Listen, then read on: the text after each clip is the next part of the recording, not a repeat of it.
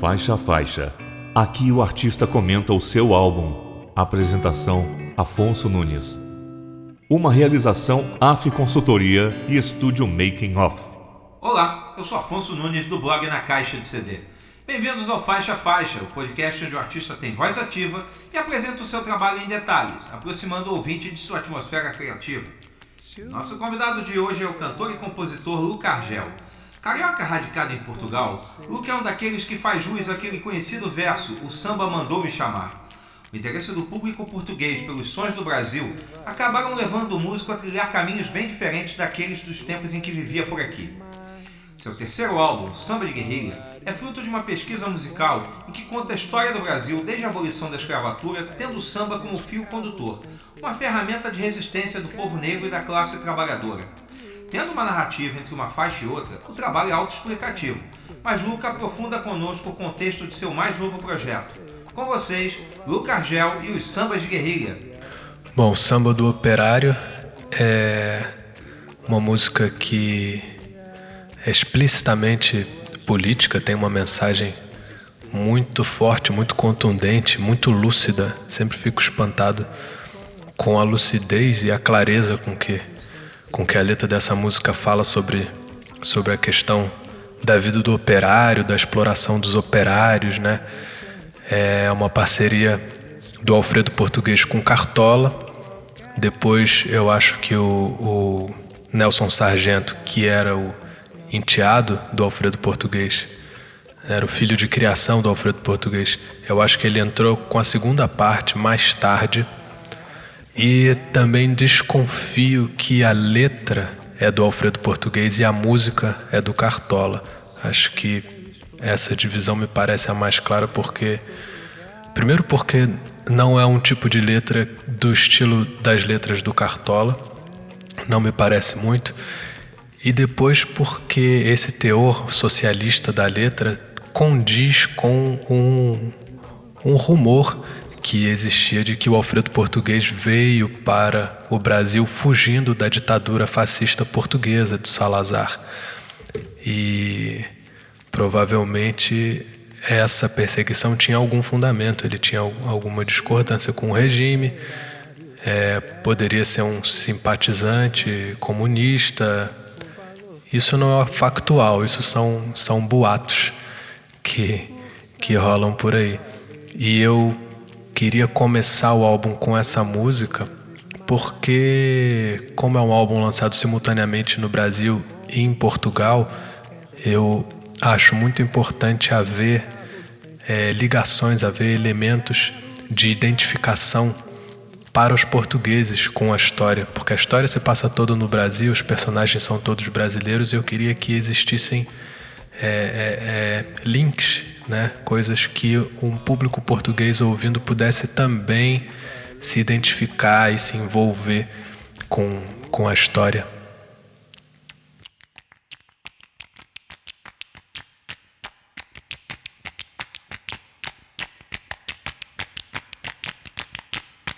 Se o operário soubesse reconhecer o valor que tem seu dia.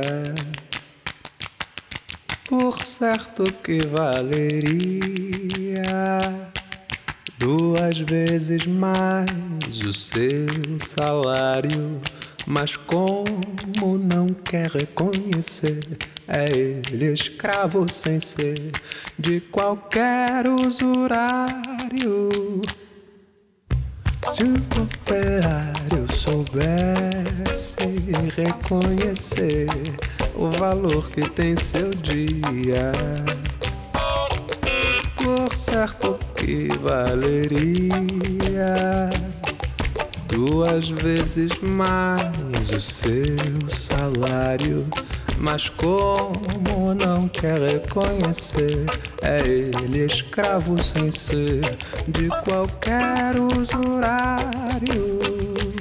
Mas como não quer reconhecer, é ele escravo sem ser de qualquer usurário.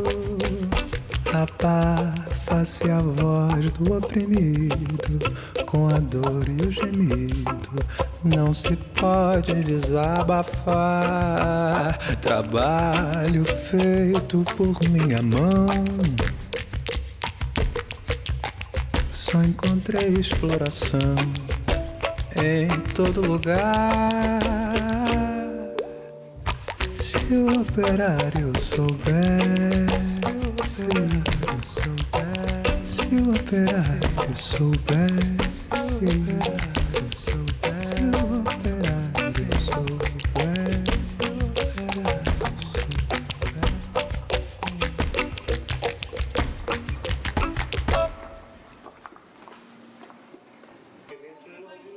Alfama. Aí nasceu e cresceu o autor desta letra, um fadista tornado sambista chamado Alfredo Lourenço, que veio parar no Rio de Janeiro nos navios da Marinha Mercante Portuguesa e resolveu não voltar mais. Alfredo trocou Alfama pelo Morro da Mangueira e lá no morro a sua alcunha de sambista até hoje é lembrada. Alfredo Português. Essa letra do Alfredo Português, chamado Samba do Operário, tem um teor, digamos, bastante marxista. E ela faz pensar que talvez seja verdade um boato que corria de que o Alfredo não queria voltar para Portugal com medo de ser perseguido pela ditadura de Salazar. O problema é que esta letra também não ia ser nada bem vista pela ditadura militar brasileira. Mas felizmente ou infelizmente, o Alfredo português não viveu tempo suficiente para assistir a essa parte da história brasileira. E o samba do operário só foi gravado depois da reabertura democrática no país. Mas se esta música escapou, não se pode dizer o mesmo de tantos outros sambas e tantos outros sambistas que escreviam abertamente contra o regime. Houve um, talvez o mais explícito, talvez o mais heróico, que acabou sendo adotado como hino pela guerrilha do Araguaia nos anos 70. Pesadelo é o nome desta música, e nas cidades grandes as rádios se recusavam a tocá-la com medo da censura dos militares.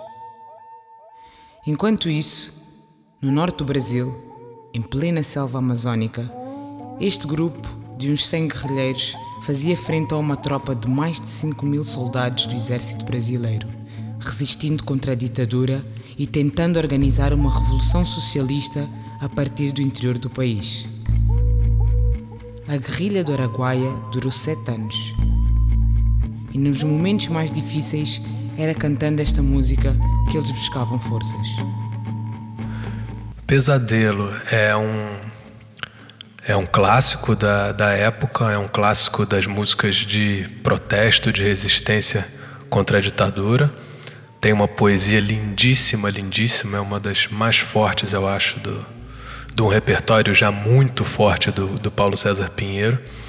É, eu sou fascinado por um elemento dessa música que é que ela só tem um acorde praticamente, né? Conheço poucas músicas assim que conseguem ser ao mesmo tempo muito sofisticadas, muito muito interessantes musicalmente, mas com uma parte harmônica super estática, né? Quase que não sai do lugar. O, uma outra música que eu acho fascinante que só tem um acorde é o Ronco da Cuíca do, do João Bosco e do Aldir Blanc. Mas enfim, não escolhi a música só por causa disso, escolhi porque ela tem uma história fascinante também. A música foi escrita e foi submetida à censura sem nenhuma esperança dos compositores de ser aprovada. Isso o próprio Paulo César Pinheiro que diz no, no livro dele de memórias. É, acabou sendo aprovada por uma por um truque ali, por uma por uma jogada que eles fizeram. Eles mandaram a, a letra da música junto da pasta das letras do disco do, do disco que ia sair do Agnaldo Timóteo e como era um disco do Agnaldo Timóteo, o censor nem leu as letras, saiu carimbando tudo e aprovou tudo sem ver que lá no meio estava a letra do pesadelo. E eles conseguiram esse carimbo para gravar a música e o MPB4 gravou, a música foi lançada e logo depois, obviamente, quando os militares perceberam a distração, ela foi imediatamente censurada, mas conseguiu chegar ao que foi impressionante, que é a outra parte impressionante da história dessa música. Acabou chegando na guerrilha do Araguaia, que estava ali acontecendo naquele momento. Não foi uma coisa intencional, não foi uma música escrita pensando na guerrilha ou para a guerrilha. A música calhou de chegar lá e calhou de ser adotada pelos guerrilheiros como uma espécie de hino, como uma espécie de, de canto para eles né, buscarem forças, resistirem contra a perseguição que estavam sofrendo ali naqueles anos. Quando um muro separa ponte une, se a vingança encara o remorso pune, você vem me agarra, alguém vem me solta.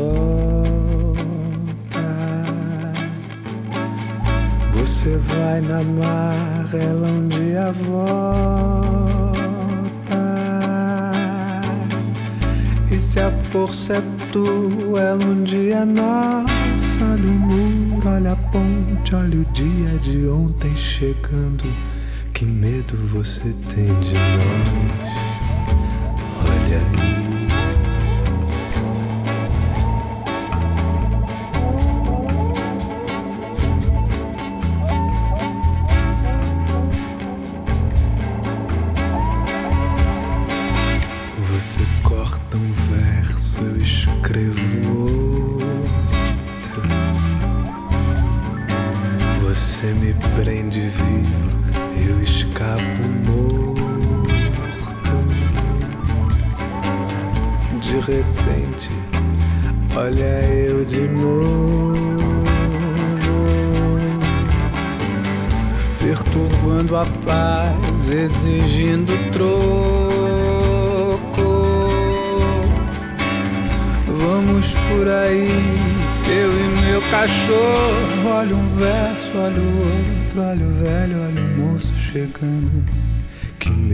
Você tem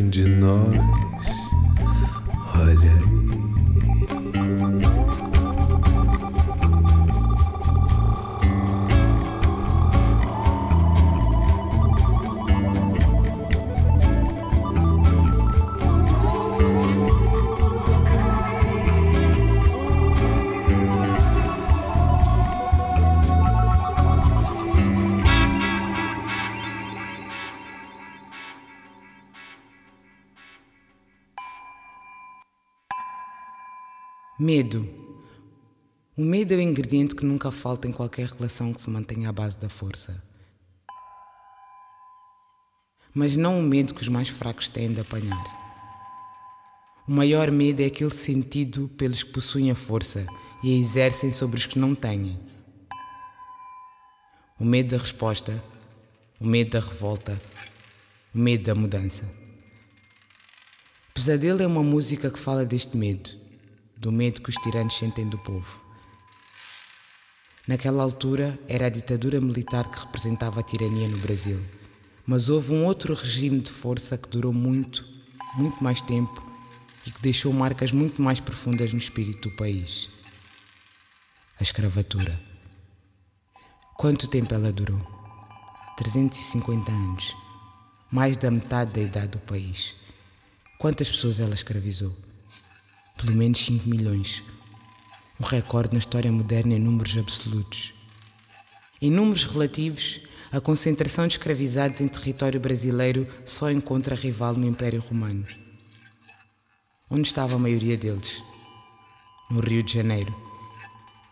Entre a chegada da família real portuguesa na cidade em 1808 e os primeiros anos de independência, apenas um único cais, o Cais do Valongo, sozinho, recebeu 500 mil africanos.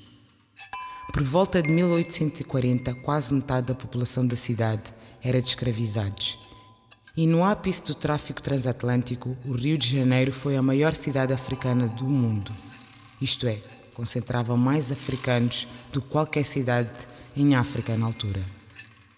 E a cada número, a cada cifra, a cada navio que chegava, com o novo carregamento de gente para ser gasta, usada e brutalizada, que se multiplicava na mesma medida. O medo. O medo de um fantasma que pairava sobre toda a cidade. A revolta dos negros. E se de repente, na calada da noite, a metade escravizada da cidade decidisse não aceitar mais as correntes de chibata, será que a outra metade seria capaz de resistir? Com qual custo? Será que os negros teriam a coragem? Quanto tempo mais será que eles eram capazes de aguentar? Mais um ano ou dois? Mais dez anos? Mais um século? Mais uma semana? E se fosse amanhã? E se fosse hoje à noite? Virada, do Noca da Portela e do Noquinha. É mais uma dessas músicas que tem a letra com uma mensagem política bem forte, mas ao contrário de um samba do operário, por exemplo, é uma letra que tem uma mensagem um pouco mais genérica, né? Ela não é tão específica nas suas, nas suas propostas.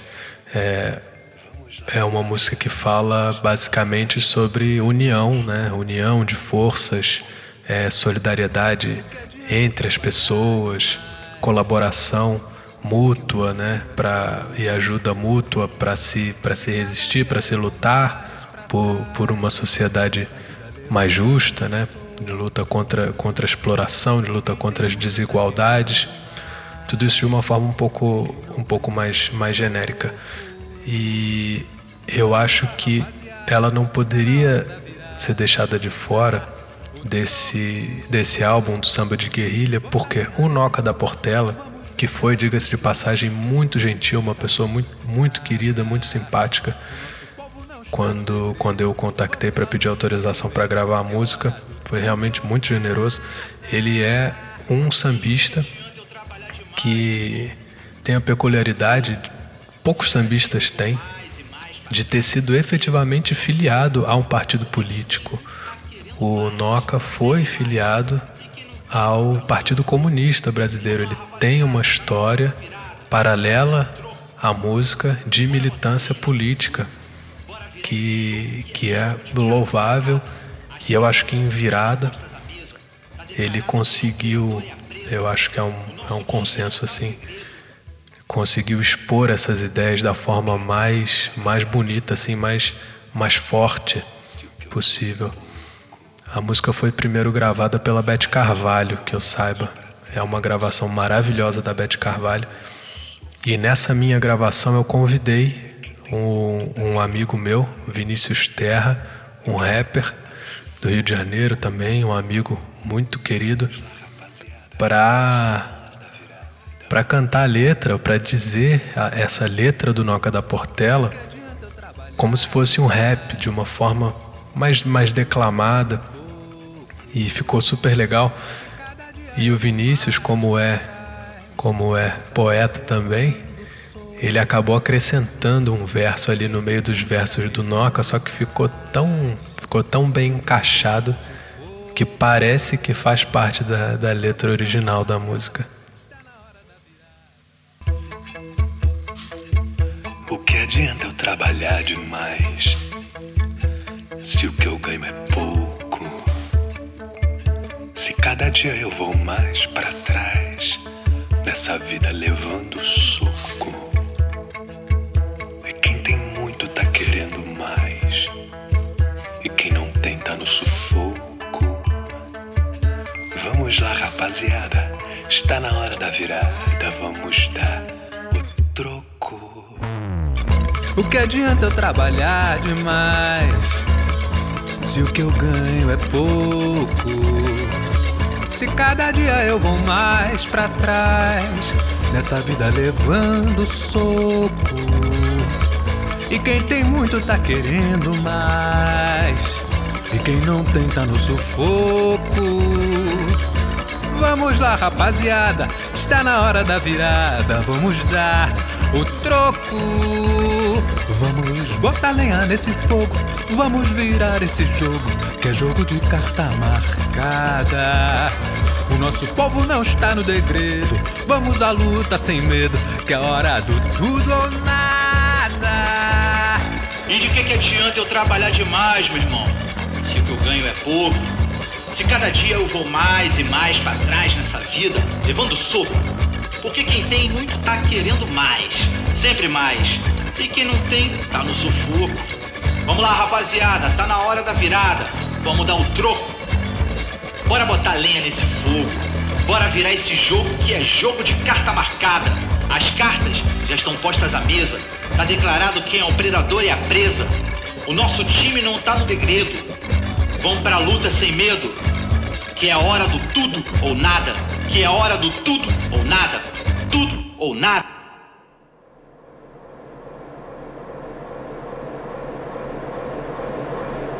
13 de maio de 1917.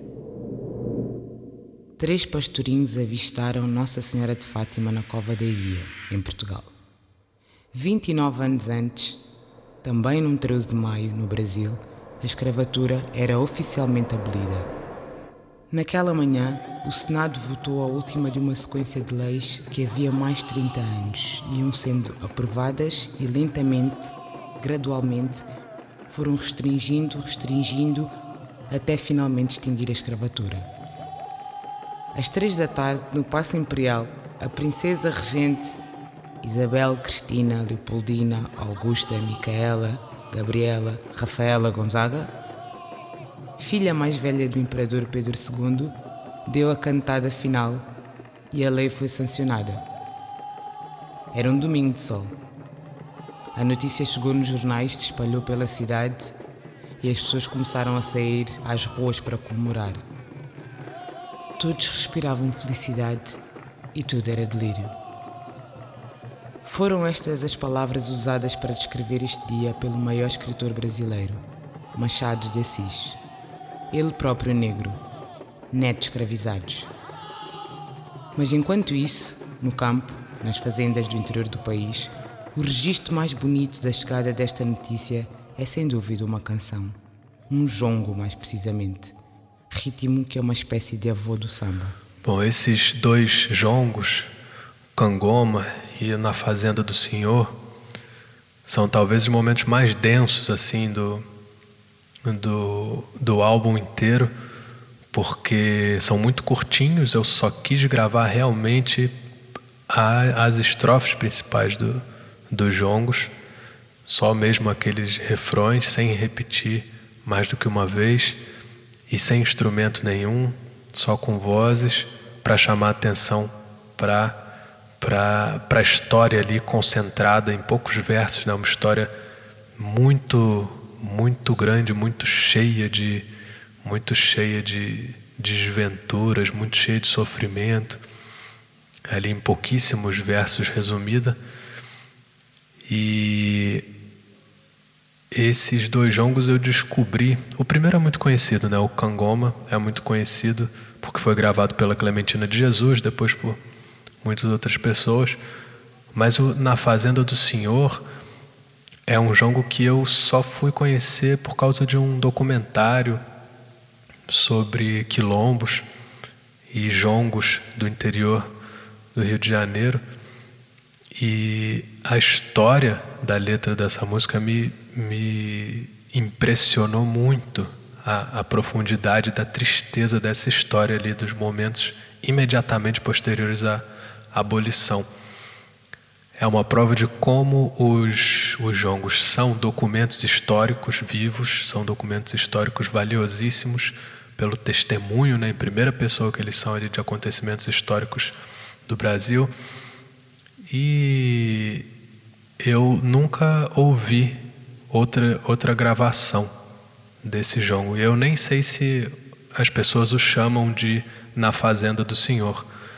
Foi um título que eu confesso que eu inventei da minha cabeça, porque é realmente um, uma, uma música que eu desconheço completamente outra gravação e por isso mesmo acho interessante trazê-la para dentro do projeto para que ela ganhe um registro. Tava dormindo, Cangoma me chamou. Tava dormindo, Cangoma me chamou, dizendo acorda povo, cativeiro já acabou. Dizendo acorda povo, cativeiro já acabou. Tava dormindo, Cangoma me chamou. Tava dormindo, Cangoma me chamou, dizendo acorda povo, cativeiro já acabou. Dizendo acorda povo, cativeiro já acabou. E é assim que se ensina nas escolas como foi o fim da escravatura. Uma princesa branca assinou um papel. Sim, é claro que este momento foi importante, mas há outros personagens mais interessantes dessa história, do antes e do depois da abolição. Antes dela, há por exemplo Teresa de Benguela, a líder do quilombo do Quariteré, onde se refugiaram por 20 anos mais de uma centena de africanos e indígenas no interior do Mato Grosso. Há também o Dragão do Mar, alcunha de um pescador que liderou o movimento dos jangadeiros do Porto do Ceará, que se recusavam a transportar os negros escravizados em seus barcos até os navios negreiros para que estes seguissem viagem até o Rio de Janeiro, onde seriam vendidos. E este ato de desobediência civil deu impulso a que o fim da escravatura acontecesse no Ceará quatro anos mais cedo do que no resto do Brasil. Só que isto não se aprende na escola. E se estes personagens foram substituídos pela imagem da princesa branca assinando um papel, o esquecimento maior é do que se passou não antes, mas depois da abolição. Qual espaço na sociedade os negros libertos poderiam agora ocupar? Quem iria preparar estas pessoas para o ingresso numa nova organização do trabalho? Os seus antigos proprietários não se dispuseram a assumir esta responsabilidade. O Estado brasileiro cruzou os braços. Mas então, com que recursos estas pessoas poderiam contar para construir uma nova vida assim, do zero? Considerando que a maior parte deles tinha passado uma vida de trabalho no campo, o acesso à terra seria uma solução, por exemplo. Mas isso implicaria numa reforma agrária, coisa que o Estado brasileiro, dominado por latifundiários, jamais permitiria. Passaram 130 anos desde então e até hoje não permitiu. Conclusão: ao abandonar à própria sorte 700 mil negros e negras, da noite para o dia, sem trabalho, sem educação, sem terra e ainda por cima com o peso do racismo sobre as costas, a abolição brasileira trouxe a liberdade no papel, mas na prática plantou a semente da mais profunda desigualdade social. E é mais uma vez uma canção, um outro jongo, que capturou a cena mais triste de toda essa história.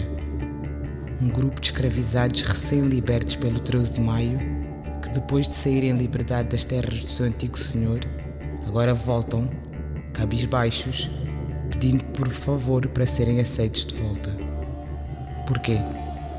Porque se deram conta de que simplesmente não tinham para onde ir. O que é que faz o nego na fazenda do senhor? O que é que faz o nego na fazenda do senhor? Senhorzinho mandou embora, por que é que o nego voltou? Senhorzinho mandou embora, que é que o nego voltou? O que é que faz o nego na fazenda do senhor? O que é que faz o nego na fazenda do senhor? Senhorzinho mandou embora, por que que o nego voltou? Senhorzinho mandou embora, por que que o nego voltou?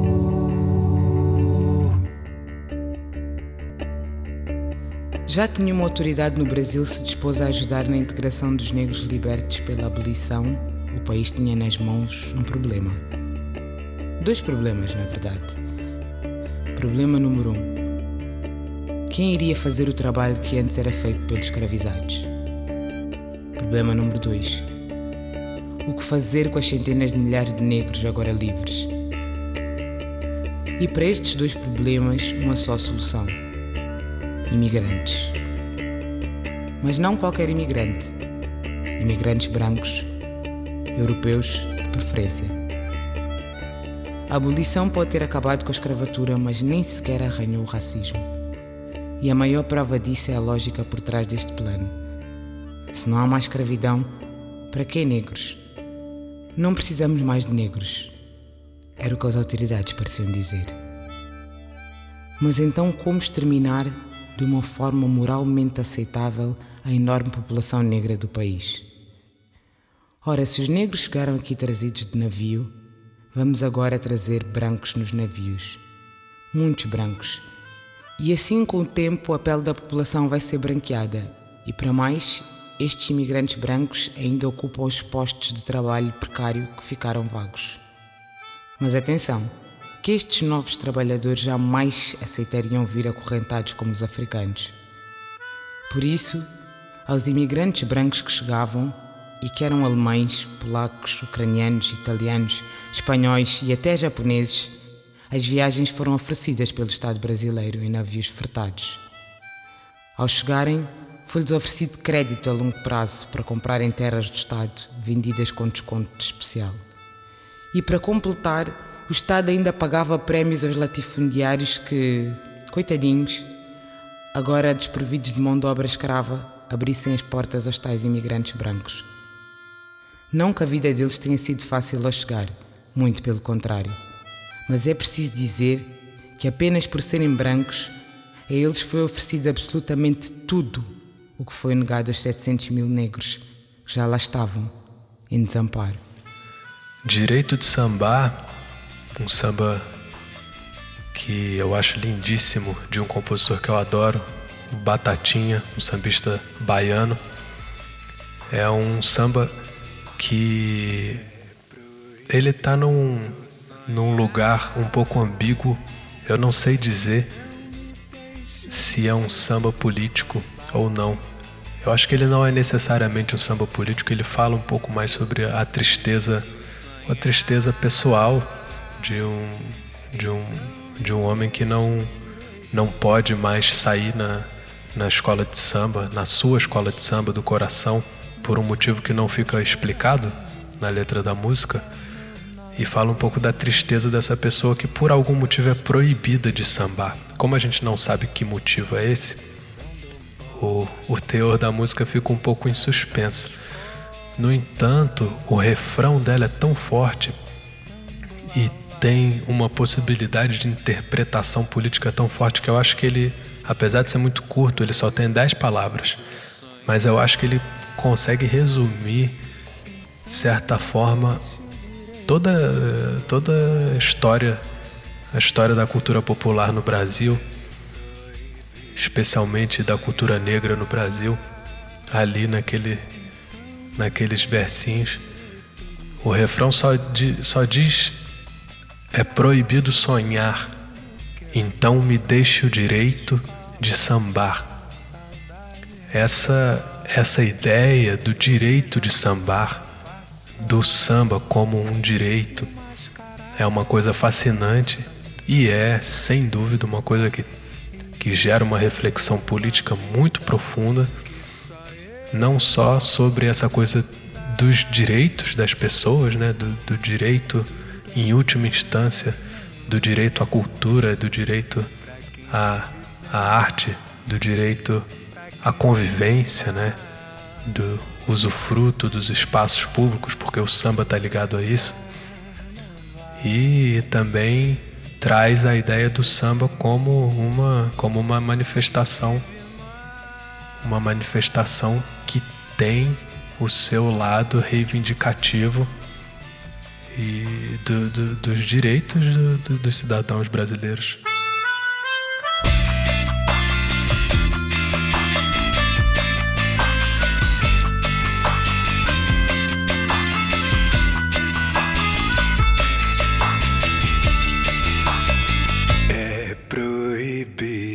sonhar.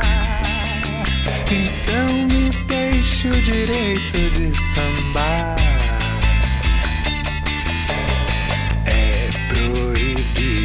Sonhar.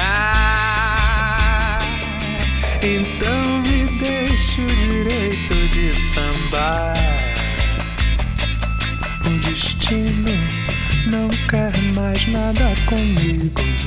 É meu nobre inimigo, me castiga de mansinho.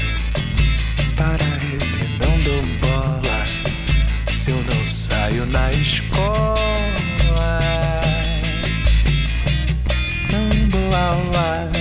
Sozinho. É proibido sonhar. Então me deixe o direito de sambar. É proibido sonhar. Então me deixe o direito de sambar. Já faz um ano que eu não saio na escola. A saudade me devora quando eu vejo a turma passar. E o mascarado sambando na avenida, imitando uma vida que só eu posso enfrentar. Tudo é quem vive bem, pra quem vive mal. Tudo é carnaval pra quem vive bem, pra quem vive mal.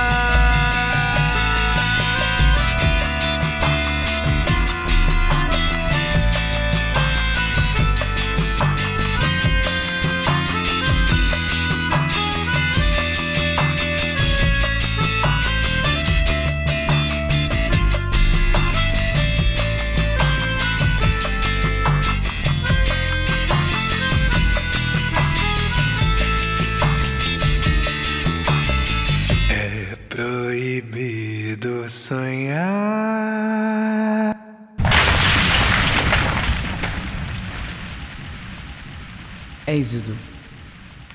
Foi este o destino das centenas de milhares de pessoas recém-libertas da escravidão. Deixaram as fazendas e o interior do país e migraram em massa para as grandes cidades, onde se encontraram com outros grupos de migrantes de outros lados do país e do mundo. E a maior das cidades na época era naturalmente a capital do país, o Rio de Janeiro. O rio foi o grande cruzamento de caminhos onde se encontraram e se misturaram pessoas das mais variadas origens, idiomas e religiões, convivendo na precariedade e compondo um fumegante caldeirão cultural de onde vai emergir, entre outras coisas, o samba. Um dos centros deste caldeirão era a Praça 11 de Junho, que ficava entre os limites do centro histórico e o Cais do Porto. Nos arredores desta praça viviam alguns dos tais imigrantes europeus que vieram tentar a sorte no novo país. Muitos deles portugueses, também pequenos comerciantes judeus, uma colónia de ciganos e, é claro, uma enorme coletividade de descendentes de escravizados africanos que vinham de toda a região das fazendas de café do Sudeste, mas uma grande parte também do Nordeste do Brasil, especialmente da Bahia. Esta população, pobre e ruidosa, era exatamente o que as autoridades chamavam de gente perigosa. O tipo de gente que os governantes queriam ver bem longe do centro da cidade. Porque se o país devia se branquear, a cidade devia se higienizar, ou se civilizar, como eles diziam. Tanto é que, ao desenhar os planos de abertura da grande e imponente Avenida Presidente Vargas na década de 40, o próprio Sr. Presidente Getúlio Vargas pediu aos engenheiros que a fizessem passar bem por cima da Praça 11. Este traçado não era necessário para a obra. Porém, não se podia perder a oportunidade única, a justificativa perfeita para expulsar do centro da cidade toda aquela população, pobre e perigosa, derrubar as casas onde eles viviam e destruir a praça onde eles conviviam. E assim foi feito. A Praça 11, berço dos primeiros sambistas, não existe mais. Praça 11 é uma composição do Grande Otelo e do Erivelto Martins. É uma daquelas músicas que homenageia lugares, né? É, como existem tantas outras, né? músicas de, com, com homenagens a, a cidades, a bairros, a países até. É, só que essa música especificamente é um pouco diferente, porque Praça 11 já nasce como uma despedida, né? uma música em homenagem a um espaço, um espaço é, que a gente tem uma relação afetiva, né? que o compositor tem uma relação afetiva, mas um espaço que está na iminência de ser destruído, né? de, ser, de desaparecer. É, então é uma música que já nasce como uma elegia. E o Grande Otelo, até onde eu conheço a história, ele, ele que foi uma testemunha ali que participou no início do século XX do, do surgimento do, do, do estabelecimento assim da, do samba urbano do Rio de Janeiro, né, do fenômeno que o samba representou no início do século viu ali as primeiras escolas de samba desfilando na Praça 11. Ele tinha consciência de que a destruição da Praça 11 era um acontecimento histórico muito grave, muito importante, porque a Praça 11 já naquela época tinha uma dimensão simbólica gigantesca para a cultura do Brasil e para a cultura carioca principalmente, né? Então ele quer marcar esse acontecimento. Tem um certo um certo desespero até nessa nessa nesse sentimento do do Grande Otelo, né, de saber que para a abertura ali da Avenida Presidente Vargas, a Praça 11 vai ser destruída. E ele parece que estava trabalhando com o Erivelto Martins no, no Cassino da Urca nessa época e insistiu um, um pouco pro pro Erivelto ajudá-lo nessa composição, né? Grande Otelo era um ator extraordinário, mas não era, até onde eu sei, um grande compositor.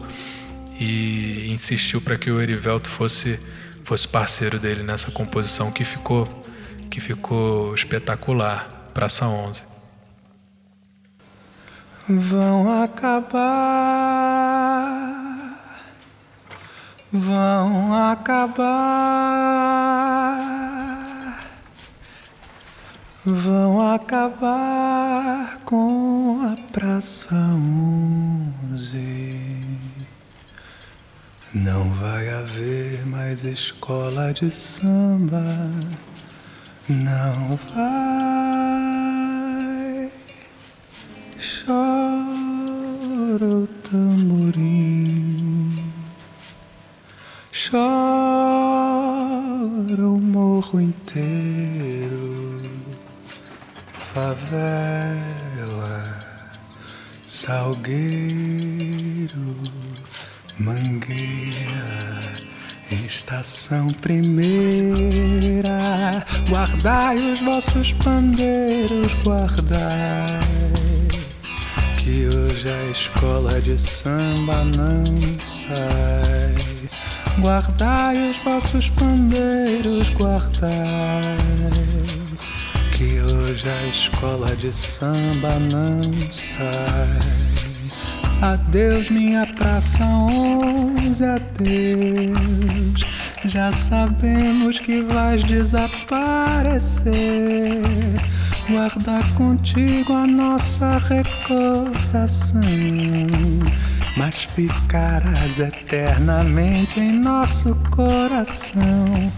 E algum dia nova praça nós teremos e o teu passado cantaremos. E algum dia nova praça nós teremos. E o teu passado cantaremos. Vão acabar com a praça 11. Não vai haver mais escola de samba, não vai.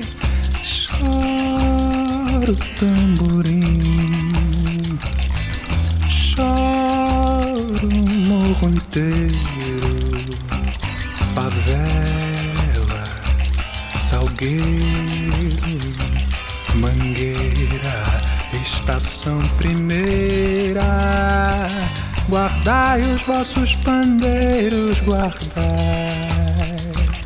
Que hoje a escola de samba não sai. Guardai os vossos pandeiros, guardai. Que hoje a escola de samba não sai.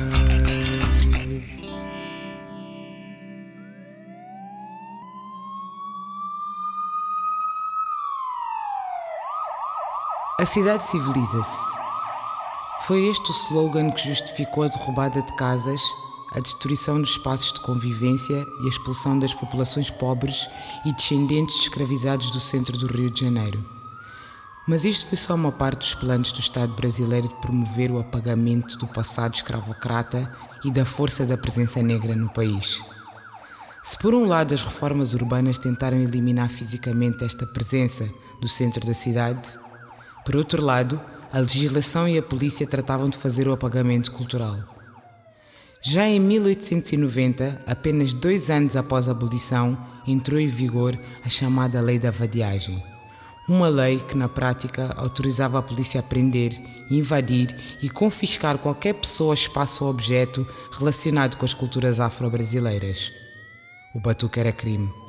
Fosse ele uma roda de capoeira ou um ritual religioso Fazer samba ou simplesmente andar pela rua com um violão ou um pandeiro era estar sujeito a levar uma surra da polícia, ir para a cadeia e ter o seu instrumento quebrado.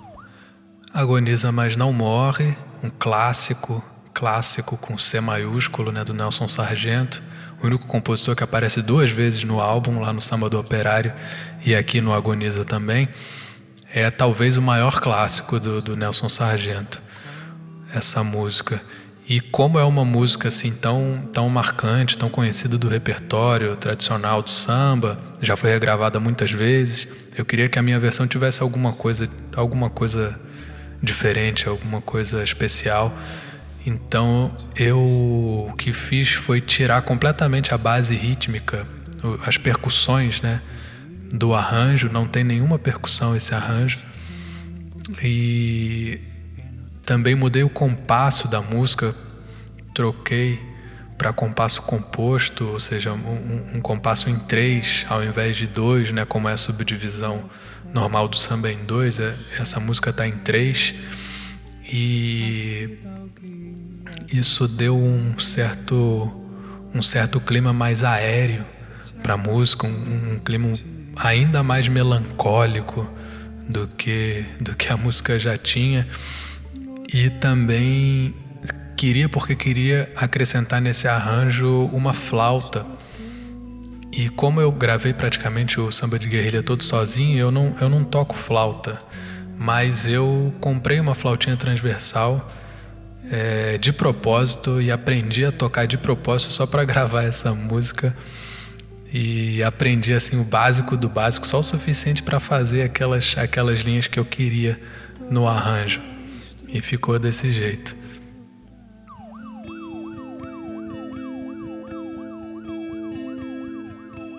Samba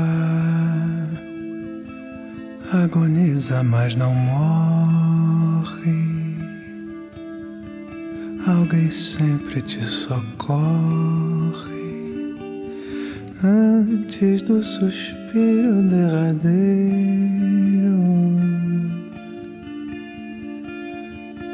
Samba, negro forte destemido, foi duramente perseguido na esquina, no botequim e no terreno.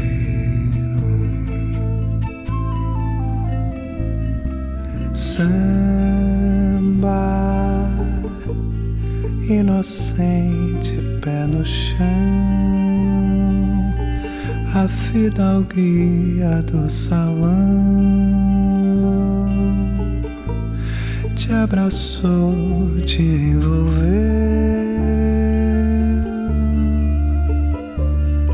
mudaram toda a sua estrutura lhe impuseram outra cultura e você nem percebeu.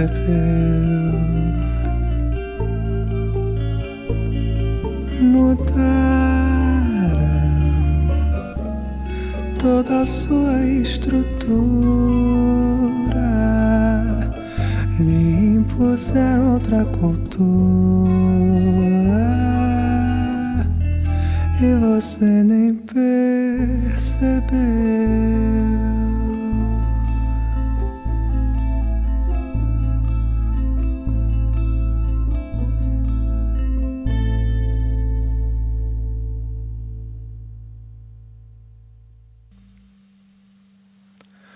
Bom, Almirante Negro é, sem sombra de dúvida, o, o ponto, aquele ponto culminante assim do álbum, né? aquele ápice, o clímax, porque é o arranjo mais épico de todos do álbum, foi o arranjo mais trabalhoso, mais difícil de fazer, mais difícil de gravar, porque tem muito, muito instrumento.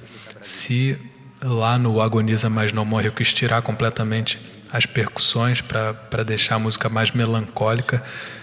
No Almirante Negro foi o contrário. Eu gravei absolutamente todos os instrumentos de percussão que eu podia e não podia. Peguei tudo que eu tenho aqui em casa, pedi ajuda para o Carlos César, que toca percussão comigo também, para ele gravar em cima, para fazer um arranjo bem grande, bem grandioso, assim, dentro das nossas possibilidades, claro. E é uma música que também não poderia estar é, tá ausente do álbum por razões históricas, porque é uma música que fala sobre um episódio de resistência muito marcante na história do Brasil, que foi a revolta da Chibata. É fascinante esse episódio. Eu fui ler e estudar mais sobre a revolta da Chibata por causa dessa música e fiquei absolutamente fascinado com com o que foi esse episódio, com os seus personagens, especialmente com o personagem do, do Almirante Negro, né, do João Cândido Felisberto, que foi o líder da revolta. E, como se não bastasse, existe ainda um segundo episódio de, de opressão por cima do, do, do, do primeiro, né, anos depois do primeiro, que, é, que foi a gravação dessa música, né, que foi, a, a na verdade, a, a censura que a gravação dessa música sofreu na época da ditadura militar, mais um caso de censura aqui no, no repertório de samba de guerrilha, justamente por estar fazendo uma homenagem à revolta da Chibata. O, o, os censores não admitiram que na música existisse uma menção a um almirante negro, por primeiro por causa de, de um racismo institucional muito severo que não é exclusividade do período da ditadura militar, mas sempre existiu no Brasil. E depois porque eu descobri também, lendo sobre a revolta da Chibata, que o, o, a Marinha Brasileira ainda estava, e talvez ainda esteja até hoje, muito, muito ressentida né, com, com, com o próprio com, com, com, o motim, com a revolta de, de, que aconteceu em 1910, né, mesmo anos depois de, de passado o episódio a Marinha continua não reconhecendo a legitimidade daquela revolta, o que é uma coisa estarrecedora. E por essas e outras, é evidente que o Almirante Negro, que originalmente foi gravado como Mestre-Sala dos Mares, é, tinha que estar presente no álbum e mais, tinha que estar presente com a letra original dele, que foi censurada, foi alterada por causa da censura e com o título original, que não é Mestre Sala dos Mares. O título original que o Aldir Blanc deu é Almirante Negro. E é isso que eu quis resgatar nessa regravação.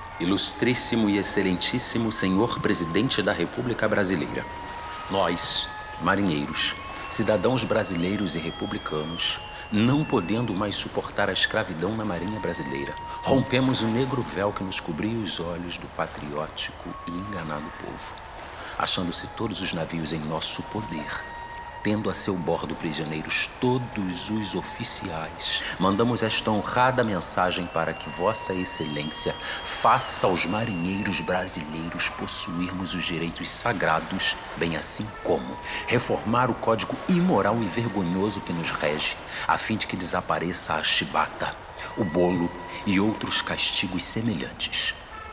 Tem Vossa Excelência o prazo de 12 horas para mandar-nos a resposta satisfatória. Bordo do encouraçado São Paulo, em 22 de novembro de 1910. João Cândido, marinheiro, brasileiro e negro, foi responsável por liderar a revolta dentro da qual foi redigida esta carta, a Revolta da Chibata. Revolta da Chibata porque foi preciso um motim uma revolta que apontasse os canhões da Armada na direção da capital do país, para que o Estado brasileiro se desse ao trabalho de extinguir os castigos físicos, como as chibatadas nas costas, que ainda vigoravam dentro da Marinha brasileira. Tal e qual na época da escravatura, mesmo após quase 20 anos da abolição. Nem é preciso dizer que quem sofria estes castigos eram apenas os marujos de baixa patente, e que estes eram, em sua grande maioria, pobres e negros, como o líder João Cândido, que depois da revolta ganhou uma alcunha inesquecível.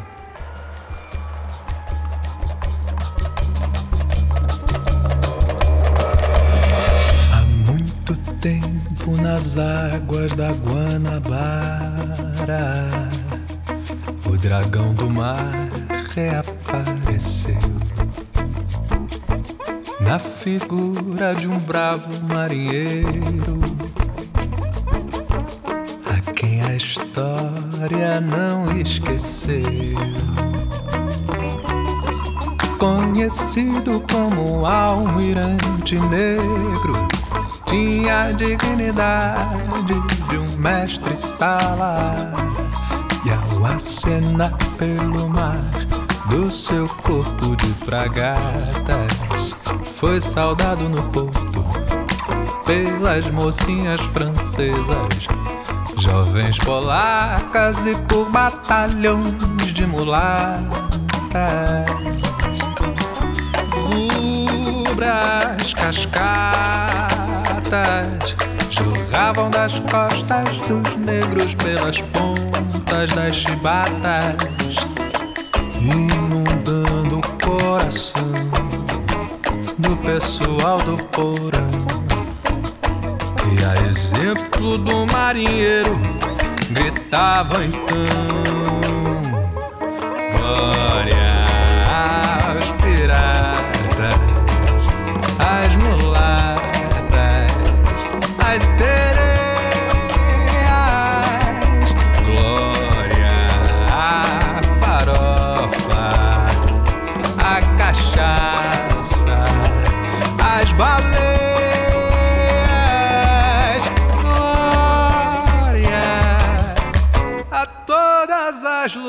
lutas inglórias que através da nossa história não esquecemos jamais.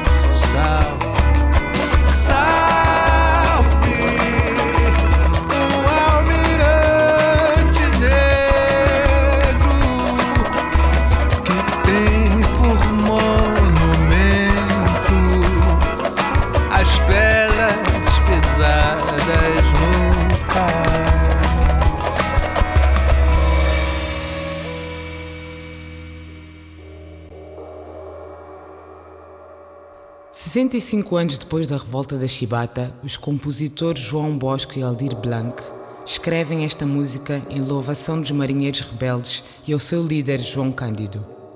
Deram ao samba o nome Almirante Negro, é claro. Mas aqueles eram os anos mais autoritários da ditadura militar e o nome Almirante Negro foi vetado pela censura. Segundo as autoridades, a patente de almirante, a mais alta da Marinha, jamais poderia vir associada à imagem, ao adjetivo, à palavra negro.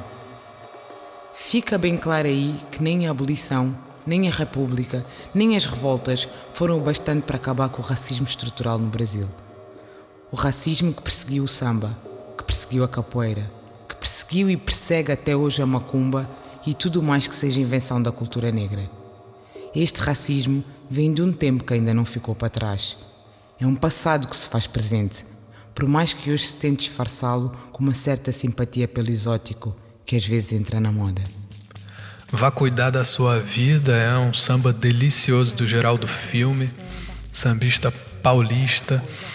É, foi a única faixa do álbum que eu não produzi. Eu deleguei essa produção para o meu amigo e parceiro Francão. O Gringo Sou Eu, é o nome artístico dele. E eu pedi para ele fazer um arranjo, eu queria uma coisa completamente fora da caixinha nessa, nessa música. E ele fez um, uma produção estilo pagodão baiano, que era bem o que eu queria, queria uma pegada mais eletrônica. E, e deu super certo. O, o arranjo do, do Francão, ele usou algumas faixas que eu mandei para ele como guia eu fiz um pandeiro guia e um violão guia que eu mandei para ele, que era só para ele se situar assim no, no tom e no, e no andamento da música. Não era para ficar no, na versão final.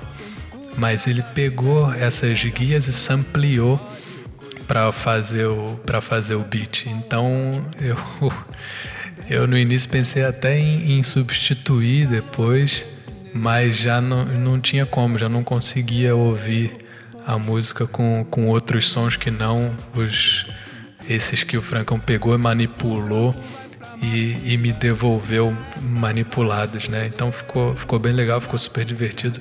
E eu ainda pedi para ele no final fazer um, fazer um rap, né? Escrever uns versos e fazer uma participação, colocar a voz dele também na música para marcar a participação dele. E ficou bem legal, ficou super diferente, ficou uma abordagem bem diferente. Vá cuidar da sua vida. Já foi regravada algumas vezes também. Foi regravada pelo Itamar Assunção, inclusive. E essa é a minha, minha contribuição meio fora da caixinha entre as regravações desse samba.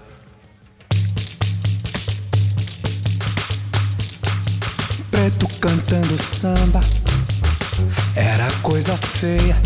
Esse nego é vagabundo, joga ele na cadeia. Hoje o branco tá no samba, quero ver como é que fica. Todo mundo bate palma quando ele toca cuíca. Vá cuidar da sua vida, diz o dito popular. Quem cuida da vida alheia, da sua não pode cuidar preto jogando pernada, mesmo jogando rasteira. Todo mundo condenava uma simples brincadeira. E o negro deixou de tudo, acreditou na besteira. Hoje só tem gente branca na escola de capoeira. Vá cuidar da sua vida, diz o dito popular. Da vida alheia, da sua não pode cuidar. Preto falava de um banda, branco ficava cabreiro. Fica longe desse nego, esse nego é feiticeiro. Hoje o preto vai pra missa e chega sempre primeiro. O branco vai pra macumba, da sua vida, diz o dito popular. Quem cuida da vida alheia, da sua não pode cuidar. Se desfaz da cultura incapaz, bate cabeça e pula rapaz. O povo é quem cria, ele te apropria, não tem essência de cria,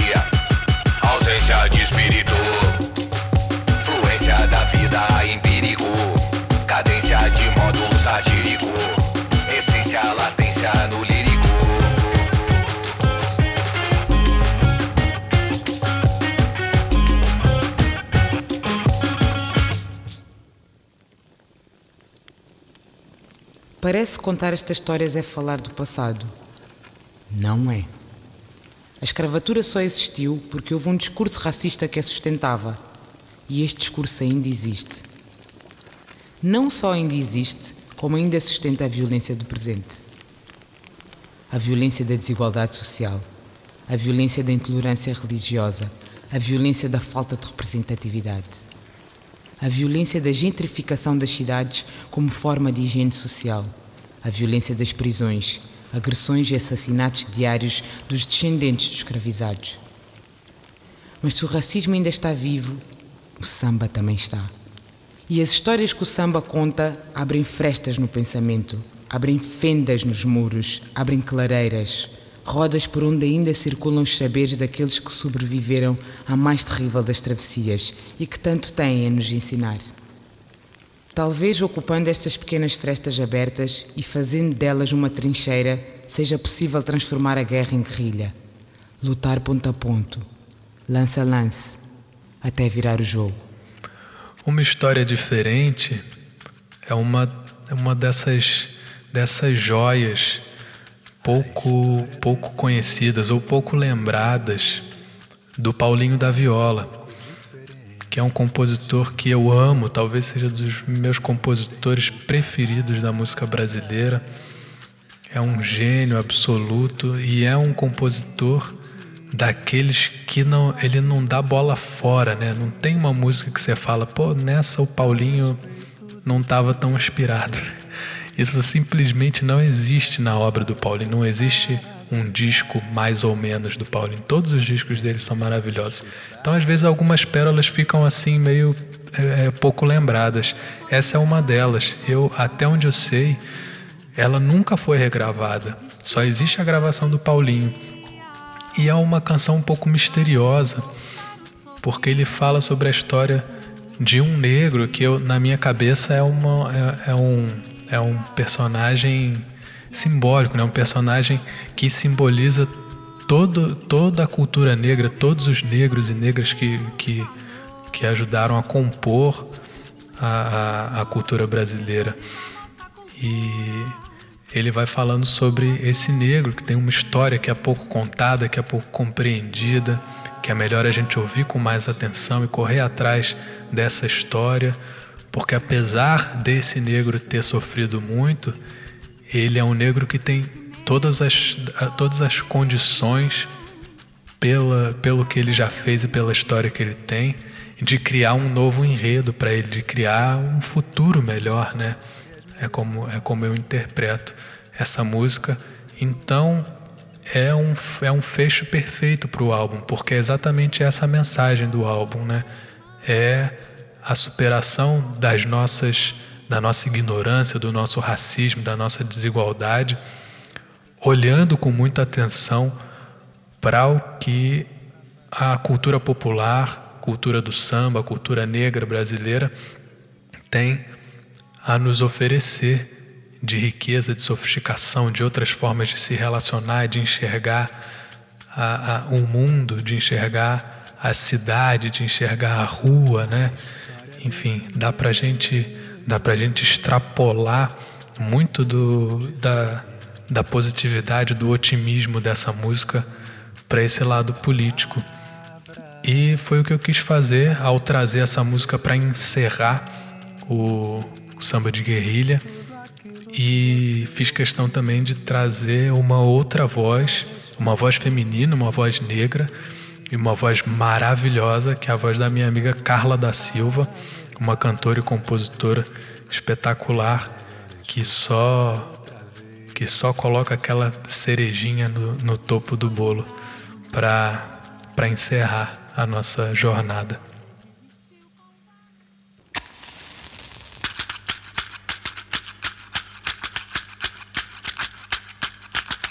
A história desse negro é um pouco diferente. Não tenho palavras para descrever o que ele sente. Tudo aquilo que você ouviu a respeito do que ele fez. Serve para ocultar a verdade. É melhor escutar outra vez. Foi um bravo no passado, quando resistiu com valentia para suportar o sofrimento que o cativeiro infligia. E apesar de toda a opressão, soube conservar os seus valores, dando a todos os setores da nossa cultura sua contribuição. Guarda contigo o que não é mais segredo. Que esse negro tem histórias, meu irmão, pra fazer um novo enredo. Que esse negro tem histórias, meu irmão, pra fazer um novo enredo. Que esse negro tem histórias, meu irmão, pra fazer um novo enredo. Que esse negro tem histórias, meu irmão, pra fazer um novo enredo. Que esse negro tem histórias, meu irmão, pra fazer um novo enredo. E este foi mais um Faixa Faixa. Assine o nosso podcast para receber as notificações dos próximos episódios e não deixe de acompanhar o nosso site na caixa de CD para ficar a par do que acontece nos mais variados gêneros musicais. www.nacaixadecd.com.br. Até a próxima! Faixa Faixa. Produção, roteiro e apresentação Afonso Nunes. Edição Fábio Mesquita. Uma realização AF Consultoria e Estúdio Making Off.